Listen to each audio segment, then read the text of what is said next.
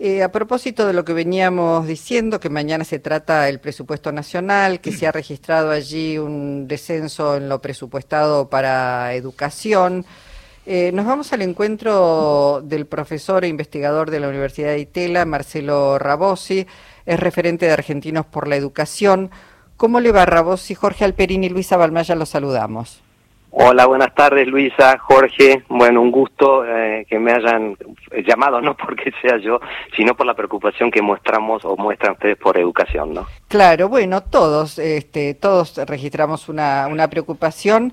Eh, Rabosi, y eh, digamos, ustedes han de alguna manera desglosado este presupuesto en el Observatorio de Argentinos por la Educación.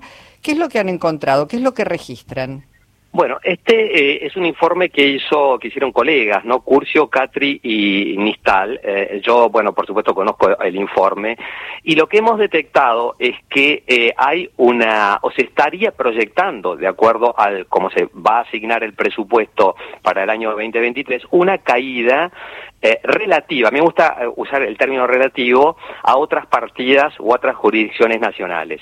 O sea, en términos relativos, la partida para educación cae el doble que lo que cae en otras jurisdicciones. Y digo, por ejemplo, y a mí me preocupa que, por ejemplo, que si bien cae el presupuesto asignado a Presidencia de la Nación y al Poder, al poder Legislativo, eh, caiga más en educación.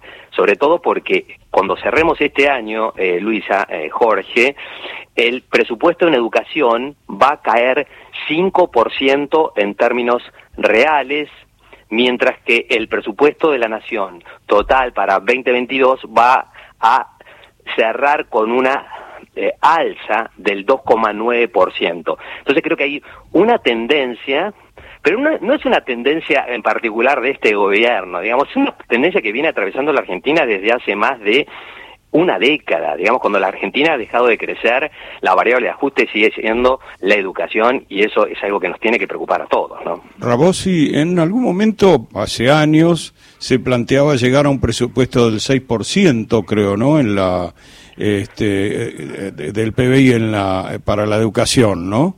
Tal cual, Jorge, sí. Eh, eso es la ley de financiamiento educativo que eh, se aprueba en el año 2006 y se tuvo como objetivo llegar al 6%. Y te digo, solamente en 2015 se llega a ese 6%. A partir de ahí comienza a caer comienza a caer. Eh, toma en cuenta, o tomemos en cuenta, Luisa y Jorge, que eh, el presupuesto, los recursos del país están atados a este, la, la, capacidad que tiene el Estado para recaudar. Y eso está directamente vinculado con el crecimiento del país. Y te, tuviste, de 2015 en adelante, tuviste cuatro recesiones, 2016, 18, 19, después te, te toma la pandemia. Entonces ese 6% ya no existe más. directamente. ¿en, qué rubros de educación es más eh, dramática la, la, el recorte? Bueno, vamos a, vamos a, poner todo en contexto, porque lo que estamos analizando, el presupuesto nacional, y eh, a partir del año 1992 se transfiere a las provincias la educación. O sea mm. que la educación está financiada. Gobierno de Menem. Exactamente, en el 75, el 75% de, de, total del gasto en educación corresponde a las provincias. O sea que la nación se hace cargo del 25%. Ahora, de ese 25%, el, eh, casi tres cuartas partes van para las universidades nacionales. O sea, las 61 universidades nacionales están este, eh, financiadas por la nación. Eh, el resto es incentivo docente, formación docente, infraestructura que abarca también los jardines de infantes. Entonces, la, el recorte, en principio, porque todavía no sabemos bien qué va a ocurrir con las provincias, aunque en general las provincias eh, tienen una suerte de réplica, no sé si es la palabra, de lo que ocurre en Nación, pero en... No siempre, eh, no siempre, Marcelo, porque por ejemplo... No, siempre, no siempre. digo, por ejemplo, la educación durante los dos últimos años de Cristina Fernández de Kirchner el presupuesto subió, cuando llegó Macri el primer año no descendió, pero después los años siguientes sí, y la Ciudad Autónoma de Buenos Aires viene sistemáticamente todos los años desfinanciando, así que también depende de los criterios de cada provincia. Mira, Luisa, es, eh, no, no, no, no, acá no vamos a entrar en polémica quién desfinanció más o menos. Es cierto, yo también te podría decir que en términos relativos, la, una de las inversiones más altas fue en 2017, que fue el gobierno de Macri, y es cierto que en 2018 y 2019 lo llevó a unos niveles muy bajos. Y por eso decía que estaba muy siempre, estaba siempre eh, relativamente atada a los vaivenes de la economía.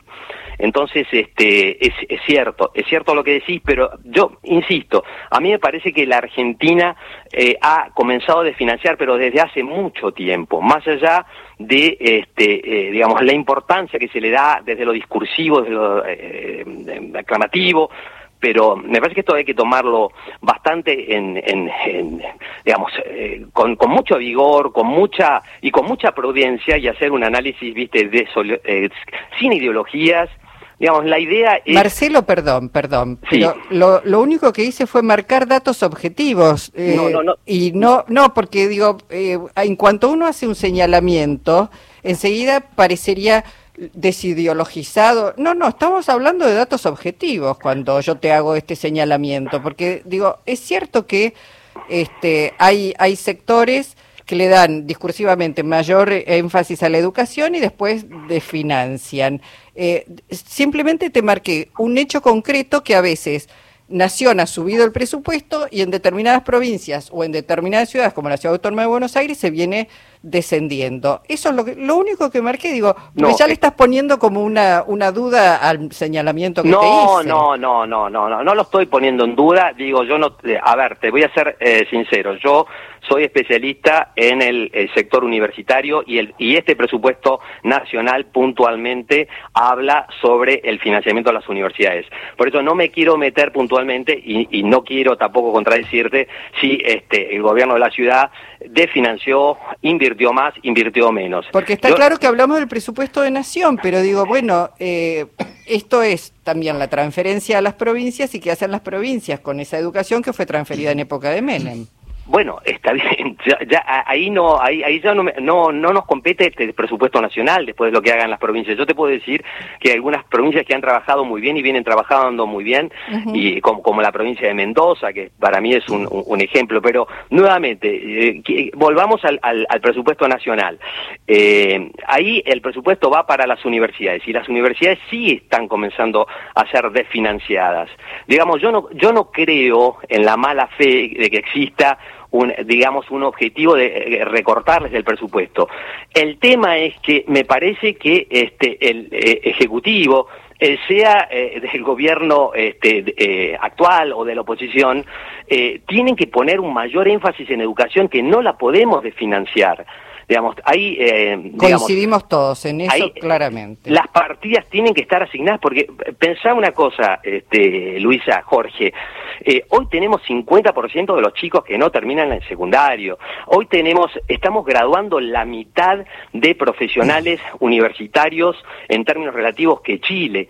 Se te viene una economía de la cuarta revolución industrial donde necesitas trabajadores con competencias este, capaces de manejar, bueno, cuestiones que hacen la robótica, inteligencia artificial y estamos degradando el capital humano. La inversión en capital humano es un, una inversión para la vida, para, para toda la, la existencia de, de, las personas. Sin eso no vamos a poder avanzar. Entonces llegamos...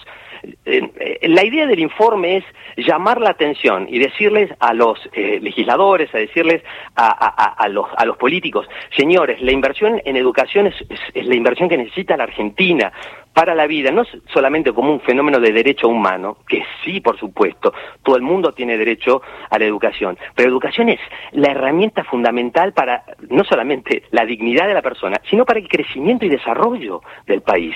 Coincidimos, ahí coincidimos plenamente y ojalá estas partidas ya los gremios han dicho que van a hablar con el ministro de Educación solicitando que, bueno, que no, no, no descienda ese porcentaje que es enorme a la hora de gestionar en, en, materia educativa. Así que muchísimas gracias, Marcelo. Al contrario, Luisa, Jorge, que tengan unas buenas tardes. ¿eh? Gracias. Marcelo Rabos es profesor e investigador de la Universidad de Tela, de Tela y referente de Argentinos por la Educación.